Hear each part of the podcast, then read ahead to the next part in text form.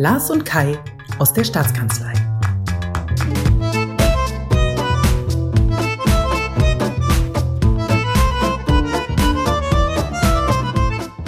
Heute mit dem Corona-Update für Brandenburg.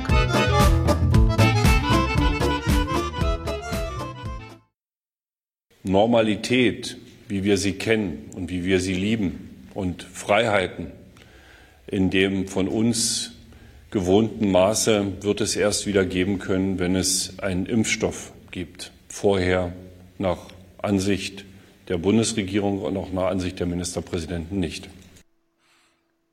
Tja, liebe Hörerinnen und Hörer, wer sich von den Gesprächen der Ministerpräsidenten mit der Kanzlerin gestern den großen Befreiungsschlag in Sachen Corona-Einschränkungen erhofft hatte, der ist wohl enttäuscht worden. Für die fünfte Folge unseres Podcasts haben wir uns die Pressekonferenz der Landesregierung einmal ganz genau angehört und für Sie das Wichtigste herausgefiltert.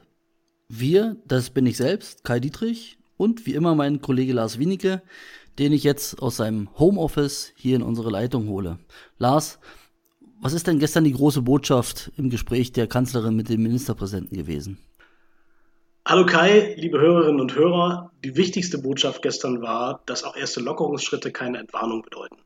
Das war auch Konsens unter Bund und Ländern. Einzelne Ministerpräsidenten hatten ja im Vorfeld durchaus unterschiedliche Meinungen geäußert. Gestern waren sich aber dann doch alle einig. Die Lage ist auch weiterhin richtig ernst und wir haben das bisher gut gemacht, aber wir müssen auch weiter dranbleiben. Und ich finde, wir sollten jetzt mal weiter reinhören, was Dietmar Woidke ganz konkret gesagt hat. Wir müssen weiter, so gut es geht, die Bevölkerung schützen. Deshalb wollen wir aber trotzdem kleine Schritte unternehmen, um den Bürgerinnen und Bürgern wieder mehr Freizügigkeit zuzugestehen. Und natürlich sind es auch Schritte, die nötige und gestörte Wertschöpfungsketten wiederherstellen können und Menschen auch helfen können, ihre Existenz zu sichern. Zunächst mal, und das ist auch weiterhin die große Einschränkung, das Kontaktverbot bleibt bis zum 3. Mai bestehen. Das bedeutet, wir müssen auch weiterhin Abstand zueinander halten, mindestens anderthalb Meter, außer zu den Angehörigen des eigenen Hausstands. Wir müssen auch weiter auf private Reisen verzichten und wir müssen weiterhin darauf verzichten, Freunde und Verwandte zu besuchen. Das ist für viele Menschen hart und stellt auch die Disziplin auf die Probe. Aber der Ministerpräsident hat deutlich gemacht, die Gefahr ist nicht vorbei. Wir haben Erfolge erzielt, aber das Virus ist nach wie vor gefährlich und wir müssen weiter daran arbeiten, dass sich so wenig Menschen wie möglich anstecken. Es gibt aber eben auch Lockerungen. Und zu diesen Lockerungen gehört, dass kleinere Geschäfte bis 800 Quadratmeter Verkaufsfläche wieder aufmachen dürfen. Natürlich unter Hygieneauflagen. Auto- und Fahrradhändler dürfen auch wieder öffnen, Buchhandlungen genauso. Der genaue Termin für diese Öffnung wird noch mit Berlin abgestimmt, damit wir möglichst gemeinsam vorangehen in der Hauptstadtregion. Am 4. Mai folgen dann wahrscheinlich die Friseure. Das ist, glaube ich, auch ganz wichtig. Ich kann mir vorstellen, dass wir im Homeoffice langsam alle wie Hippies aussehen. Lars, dich will ich mir gar nicht angucken müssen gerade. Wahrscheinlich ab dem 4. Mai folgen dann auch die Schulen. Zunächst mit den Abschlussklassen, mit den Klassen, die nächstes Jahr ihre Prüfungen machen und mit den Abschlussklassen der Grundschulen. Die Kultusminister erarbeiten dazu noch ein genaues Konzept, aber klar ist, auch die Schülerinnen und Schüler sollen auf Abstand bleiben und es wird kleinere Lerngruppen geben. Die Kitas bleiben noch zu, aber die Notbetreuung wird ausgeweitet. Viel diskutiert wurde im Übrigen auch über eine Maskenpflicht, eine äh, Pflicht für Atemschutzmasken. Die wird es nicht geben, wohl aber die Empfehlung, dass man beim Einkaufen und vor allem auch im ÖPNV eine solche Maske tragen sollte. Und zwar gar nicht so sehr, um sich selbst zu schützen, sondern um anderes zu schützen. Und zu guter Letzt noch eine schlechte Nachricht. Der Tourismus bleibt weiterhin ausgeschlossen und auch Kneipen und Restaurants müssen weiterhin zubleiben. Es ist ein Schritt, der vielen, auch mir, nicht ganz leicht fällt. Weil wir wissen, dass auf der einen Seite Menschen froh sind, dass es endlich wieder ein kleines Stück wenigstens Normalität in ihrem Leben gibt, aber dass auf der anderen Seite, wenn es nicht gut läuft, das Infektionsrisiko steigen kann. Wir müssen jeden einzelnen Tag sehen, wie sich die Gesamtsituation weiterentwickelt. Das Virus hat nichts aber auch gar nichts von seiner Gefährlichkeit eingebüßt. Und wir dürfen nicht aufs Spiel setzen, was wir gemeinsam in den letzten Wochen unter vielen Entbehrungen erreicht haben. Das ist unser Ziel und ich hoffe, dieses Ziel werden wir auch für Brandenburg erreichen. Insgesamt finde ich, dass man merkt, wie schwer das auch ist, aus wissenschaftlichen Erkenntnissen ganz konkrete politische Maßnahmen abzuleiten. Und ich finde, man hat auch bei unserem Ministerpräsidenten gemerkt, dass die Verantwortung wirklich groß ist, die im Moment auf den Schultern unserer Politikerinnen und Politiker lastet. Kai, unsere Gesundheitsministerin Ursula Nonnenmacher hat ja auch in der Pressekonferenz vieles gesagt und du hast dich genauer mit ihrem Statement beschäftigt. Frau Nonnemacher ist bei der Pressekonferenz gestern eigentlich diejenige gewesen, die mit konkreten Zahlen auch Erfolge für uns alle nachweisen konnte. Sie hat ganz klar die Meinung vertreten, dass wir das Ziel erreicht haben, nämlich durch die Einschränkungen der letzten Wochen dem Gesundheitswesen Zeit zu geben, sich auf eine Vielzahl von Patienten mit Covid-19 einzustellen und die nötigen Voraussetzungen zu schaffen.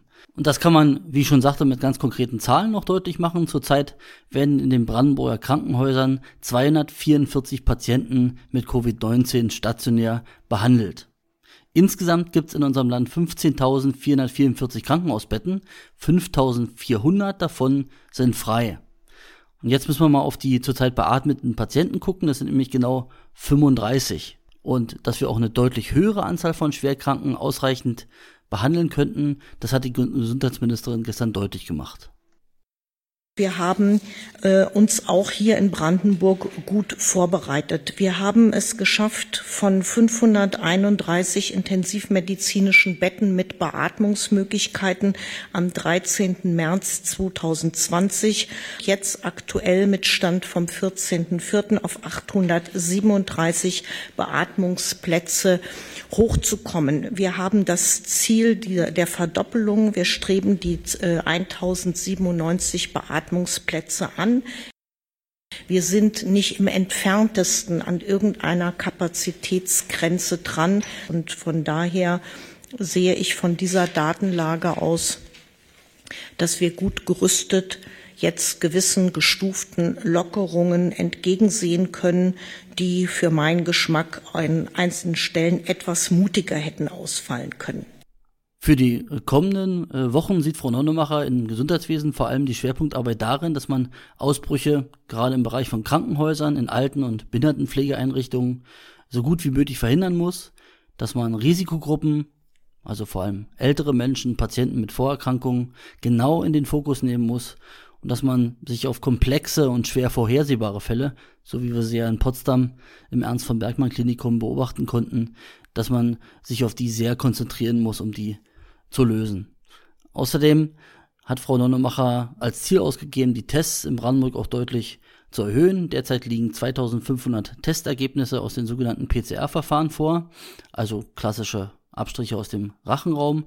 Bis Ende April soll diese Zahl auf 5000 ausgeweitet werden. Abschließend ist es der Gesundheitsministerin aber auch wichtig gewesen, äh, darauf hinzuweisen, dass man die Einschränkungen, die wir jetzt im Rahmen der Eindämmungsverordnung für den Coronavirus äh, weiterhin aufrechterhalten, dass man die immer auch überprüfen muss vor dem Hintergrund, dass die auch negative Folgen für die Menschen haben. Wir müssen einen Blick darauf haben, die Maßnahmen der Eindämmungsverordnung, die ja schwer auch in Grundrechte eingreifen, haben natürlich selber negative Folgen. Das kann in Depression, in Angstzuständen, in häuslicher Gewalt, in Kindeswohlgefährdung äh, sich ergeben. Das kann aber auch dazu führen, dass andere Erkrankungen, nicht Covid-Erkrankungen, nicht mehr mit der ausreichenden Intensität behandelt werden können. Also man muss immer eine sehr sorgfältige sorgfältige Abwägung treffen zwischen dem Benefit, den unsere bisherigen Maßnahmen gebracht haben, und der ist für mich eindeutig und nicht leugnenbar, aber auch den Nebenwirkungen, die man entgegenrechnen muss.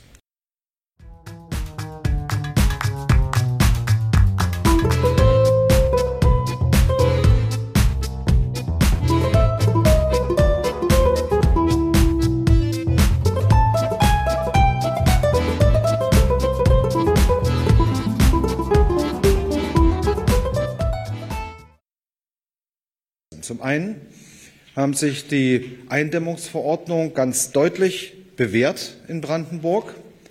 Also wir können hier sehen, dass wir durchaus große Erfolge gehabt haben.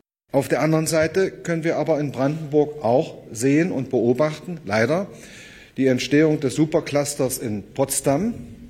Und das zeigt uns sehr deutlich, wie gefährlich dieses Virus eigentlich ist und wie schnell es außer Kontrolle geraten kann. Und deshalb ist für uns klar, wir wollen Lockerungen durchführen, aber Wir können nicht alles aufheben, was wir in der Eindämmungsverordnung hatten. Im Gegenteil, wir müssen Dinge auch noch über den 19. April deutlich hinausführen. Das war Innenminister Michael Stübgen und was er hier gesagt hat, schließt ja quasi direkt an den Ministerpräsidenten an. Was wir gemacht haben, hat sich gelohnt und die Erfolge bei der Eindämmung des Virus sollen nicht aufs Spiel gesetzt werden. Deshalb erfolgt die Lockerung in ganz kleinen Schritten. Wir sind weit von der Normalität entfernt, aber wir wollen zumindest ein bisschen mehr wieder ermöglichen. Und vor allem wollen wir nicht in zwei Wochen feststellen, dass die Lockerungen dazu geführt haben, dass die Infektionszahlen wieder in die Höhe schießen.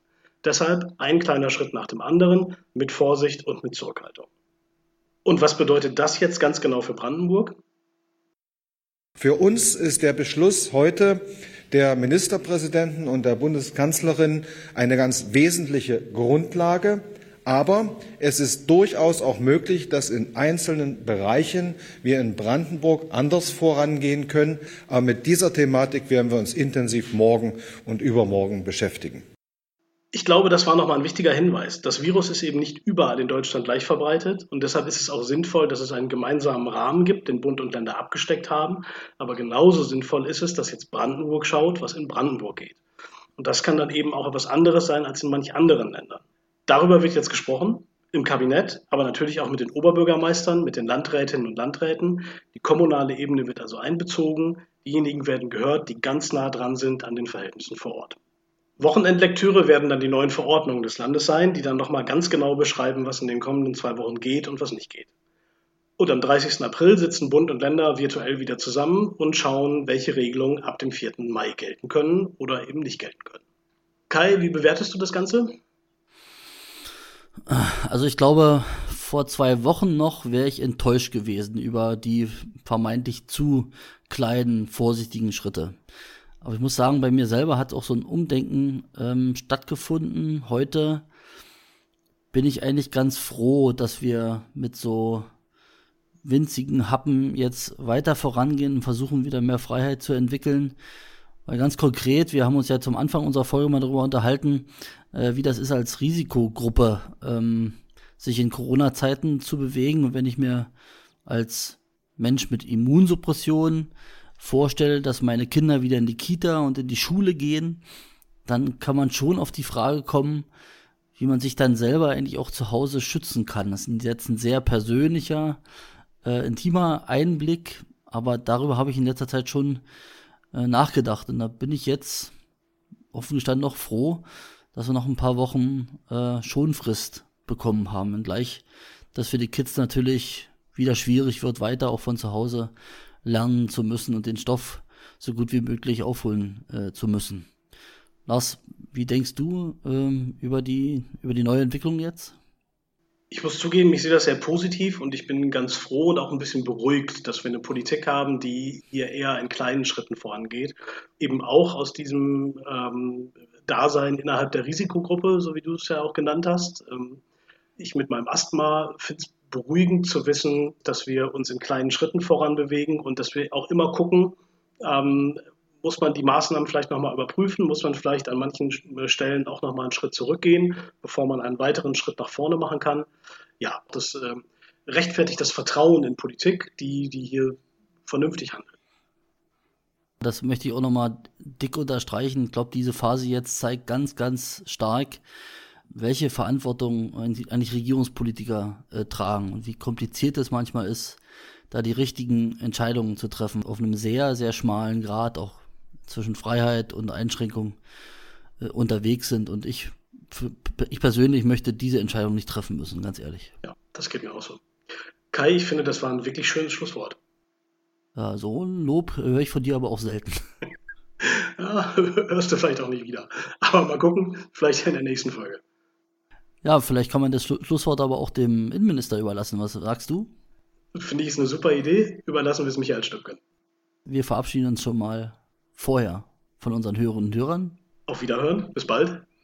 Und wir hören uns zur sechsten Folge. Und jetzt, wie gesagt, nochmal Michael Stübken, Innenminister. Ich bin auch als Innen- und Kommunalminister stolz auf die Brandenburgerinnen und Brandenburger. Sie haben sich nämlich auch über Ostern bei diesem tollen Wetter ganz überwiegend an die äh, Verordnung gehalten.